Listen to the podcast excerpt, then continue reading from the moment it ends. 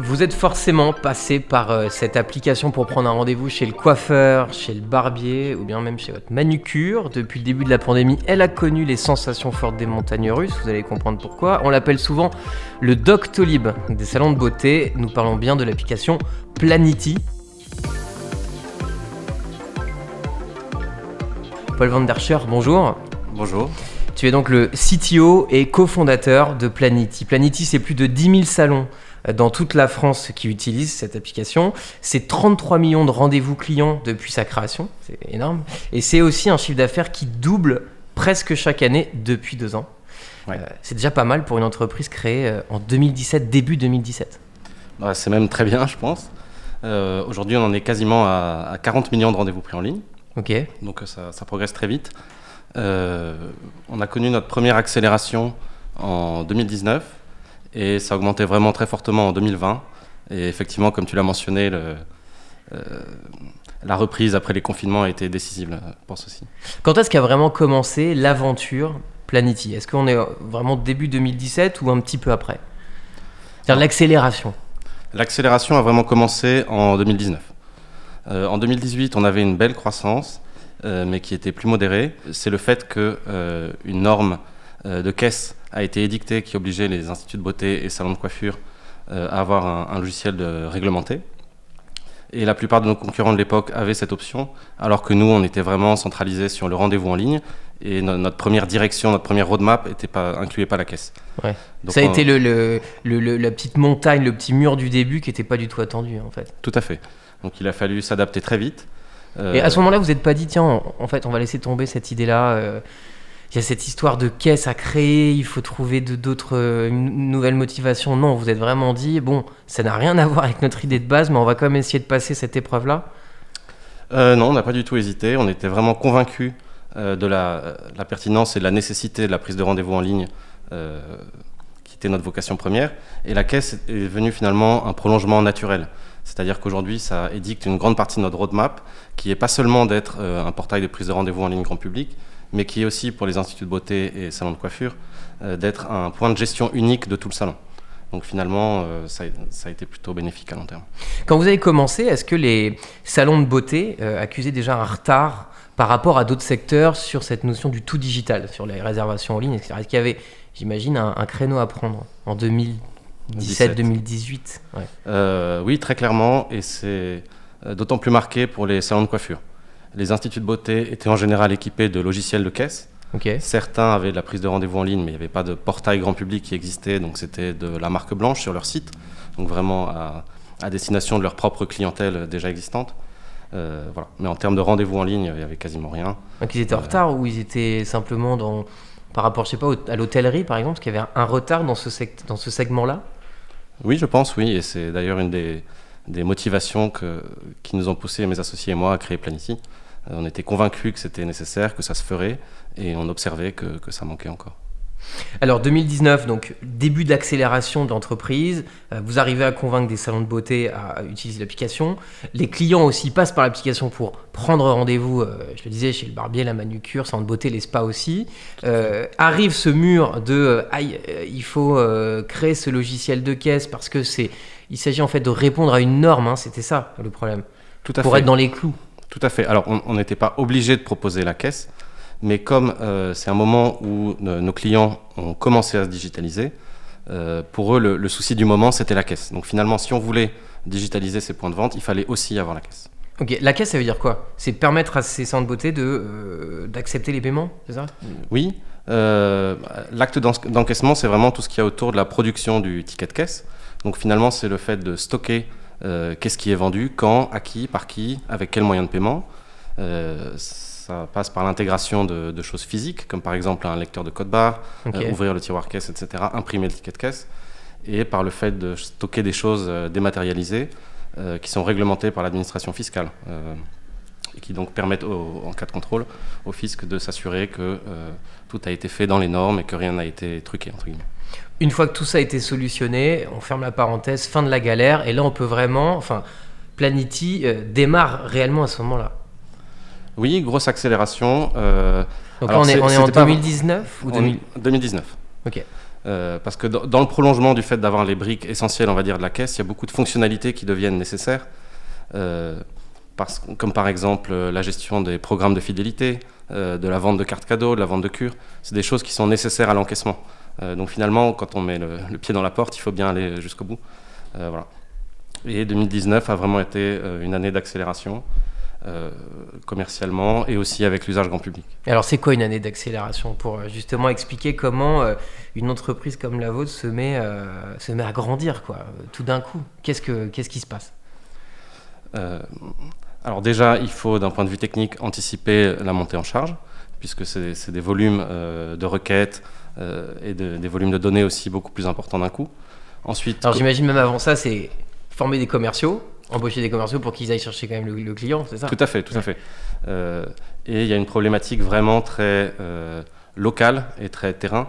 Euh, c'est pas un secteur comme un SaaS B2B traditionnel où euh, les clients vont aller en ligne créer un compte de test et paramétrer les choses par eux-mêmes. Il y a vraiment une notion d'accompagnement qui est très importante, qui je pense fait partie du succès de Planity, c'est qu'on le fait très bien et on y consacre beaucoup de ressources. Donc il faut former les clients, les aider à paramétrer correctement leur compte parce que c'est pas forcément évident, mais c'est un secteur qui est très complexe et il y a beaucoup de prestations qu'il n'est pas simple euh, de mettre en ligne parce qu'il faut que toutes les ressources nécessaires soient bien paramétrées. Donc, par exemple, est-ce qu'une cabine est nécessaire À quel moment? Est-ce qu'un appareil est nécessaire À quel moment? Euh, Qui fait quelle étape de la prestation hmm. C'est pas la même personne qui va faire l'application de la couleur et la coupe bien souvent, etc. Ok. Et ça, chez Planity, c'est les commerciaux qui font ça. Vous vous êtes dit, euh, les commerciaux vont aller chercher les salons de beauté pour, euh, pour qu'ils adhèrent.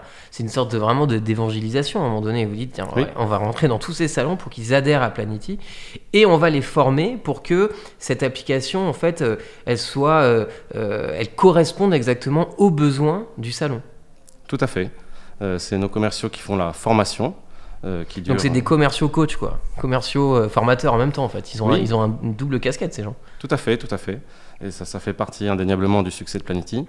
Et on a ensuite une autre équipe qui prend le relais, qu'on appelle chez nous le service euh, lancement, qui s'assure que dans le temps, le, premier mois qui suit l'installation du client, tout est utilisé, utilisé correctement, qu'il n'y a pas de crainte, de soucis. Voilà.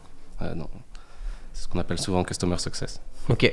Est-ce qu'aujourd'hui on peut dire que Planety, euh, c'est une scale-up? Oui, je pense. Euh, euh, on a réalisé l'année dernière une levée de 10 millions. on, est, on a commencé maintenant un processus de levée pour une levée d'au moins 30 millions. donc oui, on est clairement sur des volumes. et puis nos volumes d'usage, on a plus de 2 millions d'utilisateurs mensuels uniques. Oui, oui, je pense qu'on peut parler de scale-up. Alors, ce qui nous intéresse évidemment ici, c'est comment on fait de, pour passer de start-up à scale-up, ce fameux level-up, ce niveau au-dessus. quelle a été la difficulté pour vous à ce moment-là euh, J'imagine qu'on le voit venir quand même. Euh, les commerciaux vont sur le terrain, ils commencent à ramener des clients, donc ça crée une charge supplémentaire, notamment quand on est CTO comme vous. Ça va être, euh, on voit arriver le truc, ça va être un peu fort, quoi. Oui, tout à fait. alors, il faut déjà, je pense, avoir une, une architecture qui s'y prête. Et la nôtre, donc une architecture sans serveur depuis le début, euh, à cette, capacité d'élasticité qui a été euh, critique à, plusieurs moments. Sans serveur, c'est-à-dire? Euh, C'est-à-dire de ne pas avoir un gros serveur monolithique qui gère l'ensemble des endpoints, des API, des tâches de fond, etc. Mais que chaque, chacun de ces endpoints, chacune de ces tâches de fond, soit traité indépendamment par une petite machine virtuelle. Donc, dans notre cas, on utilise AWS Lambda, ce qui fait que chaque point peut scaler indépendamment euh, avoir les volumes de charge, de mémoire, etc., qui, lui sont nécessaires, sans affecter l'intégralité du système. Donc depuis le début, vous passez par AWS. Il n'y a pas eu un moment donné où vous démarrez sur un serveur et puis en grandissant, vous dites, bah tiens, on va, on va partir sur quelque chose de plus élastique. Depuis le début, vous avez choisi cette solution. Tout à fait. Pourquoi? euh, C'était une conviction technique que c'était la bonne architecture. C'est quelque chose qui était naissant à l'époque. Euh, on commençait à en parler mais la plupart des, entreprises qui l'utilisaient l'utilisaient pour des choses plus annexes. C'était pas courant d'avoir ça pour vraiment euh, l'API, la centrale, etc. Et c'était une conviction et, ça a bien marché. Ouais. quels sont les avantages de, cette euh, méthode, on va dire, de cette façon de faire, par rapport à avoir de, des serveurs en propre? Déjà, c'est des solutions qui sont managées, donc on n'a pas à avoir par exemple des DevOps euh, en charge de euh, la surveillance des machines, euh, d'intervenir si quelque chose si un incident se produit, etc. Sur le matériel, quoi, c'est ça? Sur le, matériel, mais aussi toute la couche des machines virtuelles qui sont par-dessus. et ensuite, c'est une, une, élasticité qui est. Enfin, c'est un service qui est élastique à la base. donc, ça, c'est vraiment un avantage en termes de performance je pense que c'est moins important au début d'une startup, mais peut-être ça l'est plus à terme aussi en termes de coût, euh, parce qu'on dépense finalement pour ce qu'on utilise, au lieu de provisionner un serveur qui est capable de répondre simultanément à, toutes les demandes les plus intensives. Euh, un autre avantage, c'est que ça permet de bien comprendre son activité, parce qu'on observe facilement quels sont les services qui sont les plus intensifs, lesquels sont moins. Euh, on peut observer là où il y a le plus de trafic, là où c'est euh, ce qui est le plus sollicité, ce qui est moins sollicité, c'est ça qui. Tout à fait. En fait, vous avez des retours euh, qui sont dans, en temps réel, beaucoup de data, j'imagine, qui, qui, reviennent. Tout à fait. Ou parfois des choses qui sont moins sollicitées, mais qui, qui, nécessitent des traitements plus lourds en termes de calcul, par exemple. et donc l'avantage final, mais décisif de ça, c'est l'isolation finalement de tous ces points. C'est-à-dire qu'il n'y a pas un point qui peut cesser de fonctionner et qui impacterait l'intégralité du système. Ok. Euh, ah, c'est que tout est bien cloisonné, c'est ça euh, Exactement. S'il y a un, domino qui tombe, les autres ne tombent pas. Exactement. C'est une très bonne métaphore. J'aimerais revenir sur euh, le, passage de startup à scale-up parce qu'il y a eu un, petit coup de chance, on va dire, chez vous, même si je pense que ce passage aurait eu lieu. Je parlais de montagne russe en introduction, c'est évidemment c'est déconfinement. Vous, c'est pas le confinement. le confinement est un problème, c'est certain. Tout à fait. Mais le, déconfinement a été euh, incroyablement euh, positif pour, euh, pour Planity. Alors racontez-nous dès lors quand, est-ce que ça a commencé Je pense qu'il est utile quand même de mentionner le confinement qui, comme tu l'as dit, a été difficile. en deux fois, mais pendant près de trois mois, nos clients ont été fermés. Et on a décidé de leur offrir l'abonnement. Ça, c'est pour le premier confinement. Et le second aussi. Ok. Euh, Alors là, là, ça a dû aller très vite quand même. Donc premier confinement, on est tous abasourdis, tous surpris. Tout à fait. Tout à fait. C'était un moment très étrange. Il a fallu réagir très vite. Là, tu te dis quoi à ce moment-là? Euh, bah, Qu'il faut réagir vite avec mes associés. Donc on s'est réunis très vite pour euh, penser à, la, à tout ce qu'il fallait mettre vite en place.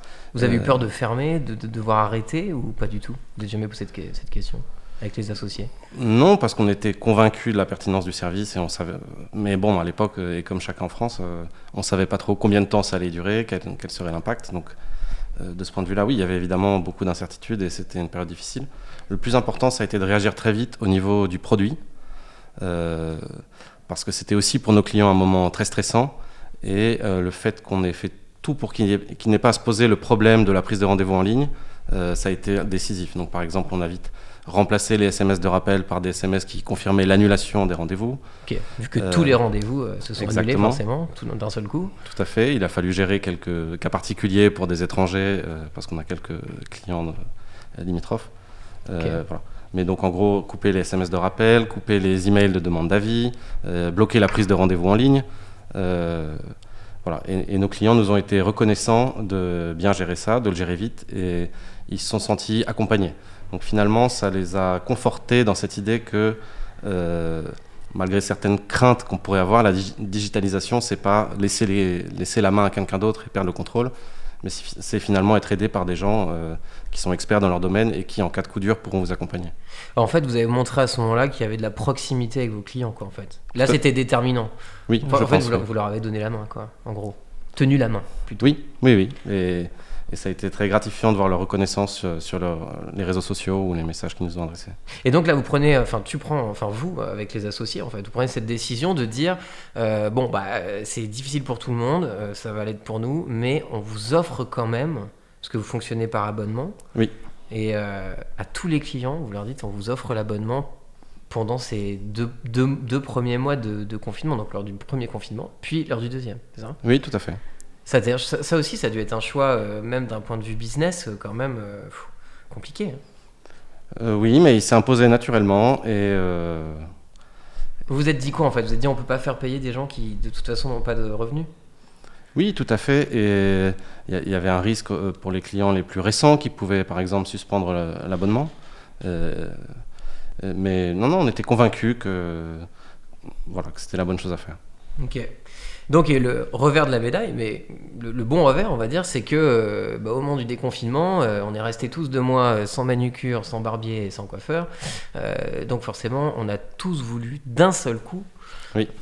prendre rendez-vous chez son coiffeur. Je, je fais partie de ces gens-là. Et j'imagine toi aussi, Paul. Euh, Qu'est-ce qui s'est passé à ce moment-là? Euh, Parce un- que je crois que c'est pendant le discours d'Emmanuel Macron, quand il annonce la fin du confinement, que là, à une heure précise, je sais pas si c'était le premier ou le deuxième, mais là, tout d'un coup, une explosion des demandes de rendez-vous sur, euh, sur le site de Planity, sur l'application. Tout à fait. euh, euh, en l'occurrence, c'était le deuxième confinement, et, enfin, deuxième déconfinement. Et donc, ça a eu lieu à 20h07, donc assez en amont du discours d'Emmanuel Macron, où effectivement, on a eu des, des, pics de trafic plus de centaines de fois supérieurs à ce qu'on avait déjà connu. Le lendemain, on a eu un million de rendez-vous quasiment en une journée. Euh, et au final, si on regarde euh, tous les chiffres d'usage, donc par exemple le nombre de rendez-vous qui ont été pris, le téléchargement de l'application, etc., on a fait en 4 jours, parce que le deuxième déconfinement c'était vraiment fin novembre, un mois normal. Ah ouais, en 4 jours, euh, l'équivalent d'un mois normal. Incroyable. Un peu de stress, j'imagine, quand il y a un million de personnes sur une journée qui essaient d'aller sur l'application. On doit se dire, faut pas que ça plante, faut pas que ça plante, quoi. Tout à fait, oui, c'était un moment assez terrifiant. Ouais. Euh, Vous êtes dit quoi en fait vous avez... Et comment ça se gère euh, d'ailleurs, même techniquement, ce, ce- ce- ce- ce genre de moment-là? Alors beaucoup de monitoring pour observer euh, ce qui se passe et donc les... qu'est-ce qui est intensif, qu'est-ce qui est sollicité. Par exemple, quelque chose que j'avais pas anticipé, mais c'est que le premier jour, le premier jour du déconfinement, tous nos clients, donc les salons de coiffure, ont fait la clôture de caisse de la session de caisse qui restait ouverte de la, du premier jour d'avant Oui. le début du confinement, euh, le matin en arrivant. Euh, J'aurais cru qu'ils l'auraient fait euh, tranquillement chez eux pendant le confinement, ça n'a pas été le cas. Voilà, donc beaucoup de monitoring pour comprendre ce qui se passe et être prêt à intervenir au cas où. Et Avoir confiance dans, dans l'architecture telle qu'elle est établie. Puisque Oui, c'est un vrai crash test en production. Et c'est là peut-être l'avantage d'AWS, de choisir euh, le cloud, hein, si je dis pas de bêtises, euh, pour ça, pour essayer de bah, d'avoir cette élasticité et de, voilà que que, que, ce, système soit capable de de, traiter un million de demandes. Tout à fait. Euh, bon, c'est des solutions que, que des gens sont capables de reproduire chez eux, mais bon, ça, nous donne la confiance d'utiliser un service qui est, qui est bien maintenu, qui est bien monitoré et, et qui jusqu'ici ne nous a pas, nous a pas fait défaut. Donc vous avez recruté des clients à la fois côté salon de beauté, euh, à la sortie de ces, euh, ces deux confinements, et côté aussi euh, bah, des gens comme, comme toi, comme moi, qui ont envie d'aller chez le coiffeur, des deux côtés. Oui, euh, je, je pense euh, côté professionnel parce qu'ils ont pris conscience de l'importance de cette digitalisation et qui sont naturellement tournés ve- vers nous parce qu'ils cherchaient des, des solutions. Et côté grand public parce que les gens finalement se sont posé la question mais est-ce qu'il n'y a pas quelqu'un qui le fait Et euh, on a eu une, une plus grande notoriété de ce point de vue-là. Euh, ça ne fait que conforter, je pense, la, la pente sur laquelle on était déjà.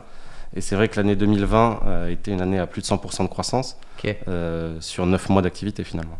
2021, on est à peu près pareil aussi sur, euh, en On est de sur la même tendance et ça s'accélère. Donc là, depuis 2020, on est vraiment euh, passé de la start-up à la scale-up en fait. Oui. Euh, grâce, grâce à, alors, grâce, euh, oui, quand même un peu grâce à ces deux déconfinements quand même, ça a aidé. Ou, ou, ou même sans ça, on serait quand même sur une pente, sur une, sur une courbe montante. On était déjà sur une très belle courbe, donc c'est difficile de juger de l'impact des confinements. D'ailleurs, c'est assez amusant si on, on prend plusieurs euh, chiffres d'usage. On voit vraiment euh, donc le creux qui est lié au, au confinement et finalement euh, le pic qui suit euh, la fin du confinement reprend au point où on en, a- on en aurait été si Ah. on avait continué la croissance.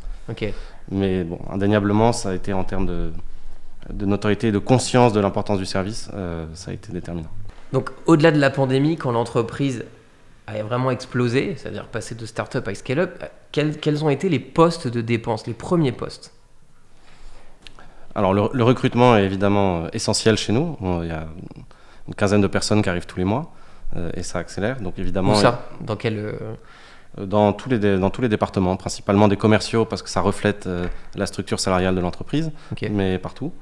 Et euh, donc notamment dans l'équipe produit, euh, où on a pu commencer à recruter d'autres postes que des développeurs, chose que je regrette d'ailleurs de ne pas avoir fait plus tôt, avec notamment plus de QA, donc des, des- des testeurs, des designers et des personnes dédiées vraiment aux produits, donc product owner, manager, etc. Ok. Mais aujourd'hui, la part des commerciaux, par exemple, je crois qu'elle est quand même très forte euh, chez Planity. Oui, on doit être aux alentours de, de 60% peut-être. Ok, ah oui, donc plus de la moitié des, des effectifs, ce sont des commerciaux. Oui. C'est important d'aller chercher en fait. En tout cas, dans votre modèle à vous, il faut absolument aller chercher euh, les salons de beauté, euh, les salons de coiffure, etc. Quoi. Tout à fait, oui. Enfin, aller chercher et former et accompagner. Ouais, bien sûr. ouais. Mais oui, oui. Euh, ça remplace ce qui, dans un, un SaaS plus traditionnel, serait finalement euh, des services marketing euh, avec tout ce qui est euh, l'optimisation des AdWords, des pubs, etc. qui sont des choses qui sont beaucoup moins importantes chez nous. Oui, c'est vrai que du coup, vous faites pas trop de publicité en fait. À part, je crois, un seul coup dans le métro parisien, je dirais il y a deux ans, Euh, 2019. c'est- J'ai mes notes. C'était à la sortie du premier confinement, donc c'était mai 2020. Ah, c'est 2020. Ouais. Ok. Mais sinon, c'est vraiment. On est sur le terrain. Quoi. En gros, Planity, c'est une stratégie de terrain. Tout à fait, et ben, c'est un cercle assez vertueux qui se fait entre euh, nos clients, donc les professionnels, et les clients de nos clients, c'est-à-dire le grand public. Euh, puisque finalement, les, professionnels parlent à leurs clients du fait qu'on existe et que la prise de rendez-vous en ligne est disponible. Et euh, c'est un cercle vertueux qui fonctionne bien. Alors, je crois qu'il y a beaucoup de bouche à oreille aussi chez les salons de beauté. Euh, il me semble que si euh, 20% des salons de beauté d'une ville sont chez vous, en règle générale, vous pouvez dire que vous avez gagné cette ville. Il y a, un peu de ça? Oui, c'est vrai, c'est vrai. Euh, c'est vrai, et bon, si on regarde l'ensemble du territoire français euh, avec plus de 10 000 salons partenaires, aujourd'hui on est quasiment, ou même, on doit être à 10% de- du marché français. Donc finalement, Ouais, est- c'est pas beaucoup. Il y a quand même une marge de progression quand même. il y a une belle marge de progression, mais on est, on, on est en belle voie. Ok. Est-ce qu'il y a une envie d'aller, euh, de sortir du marché français? D'aller Euh, voir ailleurs? Oui, oui, euh, je pense. Il n'y a pas d'acteur européen qui s'est imposé. Euh, on est encore dans une phase préliminaire, mais c'est oui, c'est clairement dans, dans nos objectifs. Ok. On peut revenir aussi un peu sur le business model parce que il est un peu à contre-courant chez vous. Vous avez choisi euh, de vous faire rémunérer par abonnement et non pas en prenant une commission sur, euh, la réservation, les rendez-vous. Pourquoi ce choix? Euh, alors c'est un secteur où il y a beaucoup de récurrence et de fidélité, c'est-à-dire que souvent une personne qui a son, salon de coiffure va y retourner.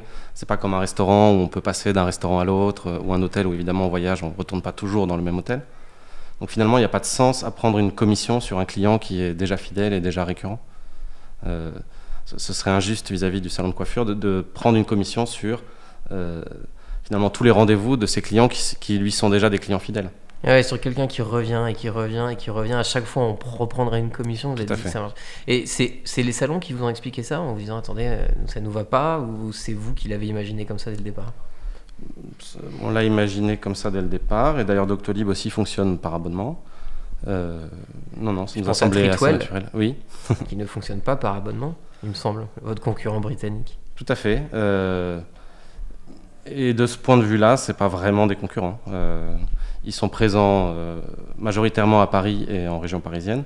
Et cette, approche par la commission et euh, la réduction aussi, parce qu'on peut trouver des réductions sur leur site, finalement fait d'eux plutôt un endroit, un apport de lead, en gros, pour les salons de coiffure, plutôt que, comme c'est le cas pour nous, un outil de gestion complet, centralisé et une plateforme grand public pour tous les soins de beauté. Aujourd'hui que vous êtes euh, bah, une belle entreprise maintenant, combien de salariés euh, plus, On est plus de 160. voilà, plus de 160 salariés.